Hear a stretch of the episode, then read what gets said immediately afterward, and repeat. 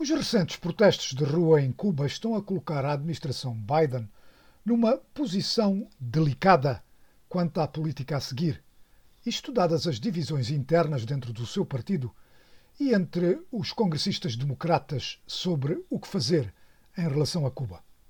Durante a administração Obama, os Estados Unidos iniciaram um período de degelo, estabelecendo relações diplomáticas com Cuba, aliviando diversas restrições, mas isso foi em grande parte cancelado durante a presidência de Donald Trump. Cuba tinha sido até agora, no governo de Joe Biden, algo nunca mencionado, um tema esquecido entre outros enormes problemas internacionais com que os Estados Unidos têm que diariamente lidar.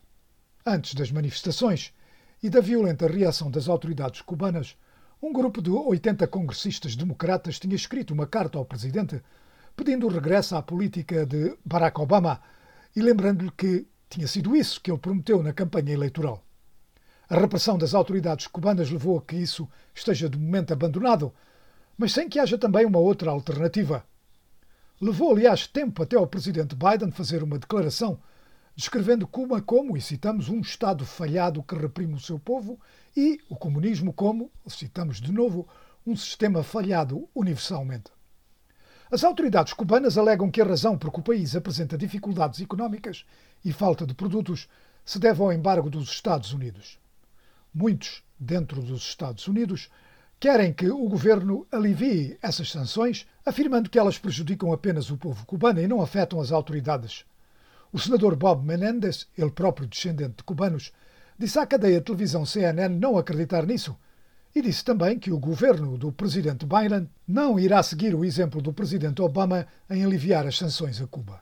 Well, I don't think the Biden administration is the Obama administration. Uh, I think the Biden administration has a clear-eyed view, and they have the the benefit of some experience of what happened under the Obama administration. Não penso que a administração Biden seja a administração Obama.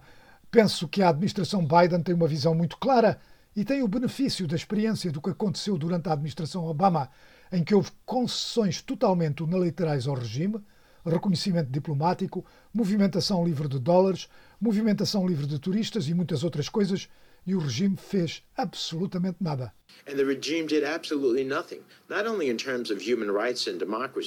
Não só em termos de direitos humanos e democracia, não só porque continuou a manter na prisão ativistas políticos, jornalistas independentes e aqueles que buscam a liberdade no país, mas porque também não mudou o bem-estar do povo cubano em termos de alimentos e fornecimentos médicos.